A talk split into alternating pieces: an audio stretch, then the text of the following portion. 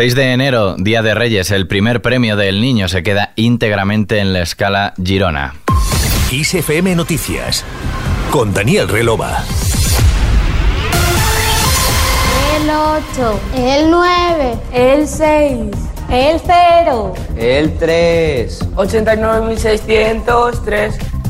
La administración número uno de la localidad costera de La Escala en Girona ha sido la única en vender las 40 series del primer premio de la Lotería del Niño de 2023, este 89.603, del que ha repartido 80 millones de euros del sorteo que este viernes pone fin a las Navidades.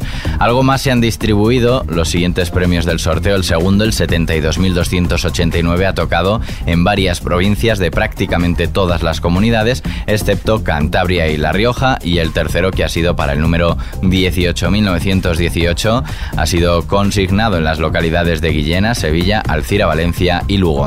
El sorteo de este año ha aumentado sus ventas casi un 7% respecto a 2022, según los datos facilitados por Loterías y Apuestas del Estado, que cifra en 793,25 millones de euros la facturación de este año. Otro de los eventos destacados del Día de Reyes es la tradicional ceremonia de la Pascua Militar, celebrada en el Palacio Real de Madrid ha estado presidida por el rey Felipe VI que, ante el presidente del gobierno Pedro Sánchez, la ministra de Defensa Margarita Robles y la cúpula de los tres ejércitos y la Guardia Civil, ha condenado la ilegal y brutal guerra de Ucrania. El año 2002-2022 quedará para siempre marcado por la injustificable, ilegal y brutal agresión e invasión rusa a Ucrania que ha devuelto la guerra a nuestro continente y ha alterado gravemente el orden internacional y pone en serio riesgo la seguridad europea. Es por ello que ha defendido la importancia de aumentar el presupuesto militar. Por ello, en un entorno estratégico como este, para que nuestros ejércitos y armada puedan cumplir con todo lo que se les demanda, es preciso dotarlos de los recursos necesarios que garanticen una formación de la máxima calidad, unas capacidades militares suficientes y de vanguardia tecnológica y una operatividad flexible y adecuada. Antes del rey ha sido Robles la que ha justificado el incremento del gasto en armamento que en el presente año ha crecido un 25,8% hasta el 1,2% del PIB. Invertir en defensa es invertir en paz, es invertir en seguridad y en los valores democráticos que compartimos todos los países de la Unión Europea y de la OTAN. No hay progreso, bienestar o Estado de Derecho sin paz y seguridad. En esta línea, durante el año 2022, el Gobierno de España ha realizado un importante esfuerzo por incrementar las capacidades de nuestras Fuerzas Armadas.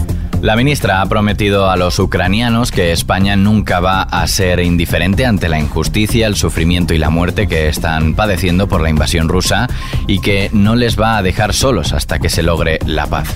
La paz parece aún lejos, pero lo que hoy sí ha entrado en vigor en Ucrania es el alto el fuego unilateral de 36 horas que ordenó ayer el presidente ruso Vladimir Putin con motivo de la Navidad ortodoxa que se celebra el 7 de enero. Sin embargo, para el presidente ucraniano Volodymyr Zelensky es una para frenar el avance del ejército de su país y reagrupar sus fuerzas.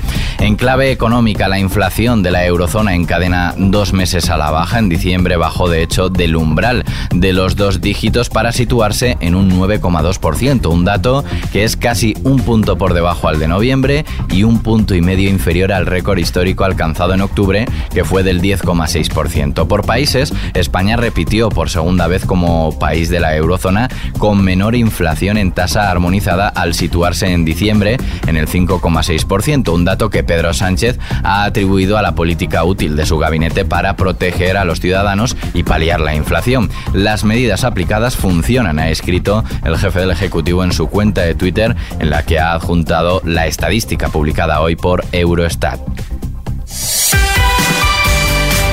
Se van los reyes, llegan las lluvias. Este sábado un frente atlántico dejará cielos nubosos con precipitaciones y alguna tormenta ocasional en el tercio noroeste peninsular, más intensas y frecuentes en la mitad oeste de Galicia y oeste del sistema central. Además, intervalos de viento fuerte en la costa de Galicia y el entorno de la cordillera cantábrica y nieblas matinales en la cuenca del Ebro y zonas del cuadrante suroeste en Canarias. Cielos poco nubosos con algunos intervalos nubosos en las islas de mayor relieve.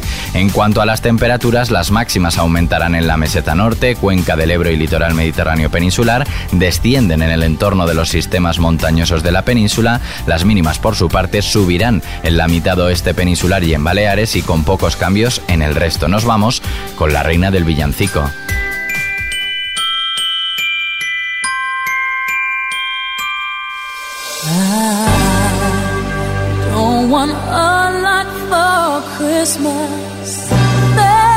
All I Want for Christmas is You de María Carey ha superado el récord global de Spotify con el mayor número de reproducciones en un mismo día, el pasado 24 de diciembre, un récord que ostentaba hasta entonces Easy on Me de Adele y en total se reprodujo un total de 21,2 millones de veces en la plataforma musical.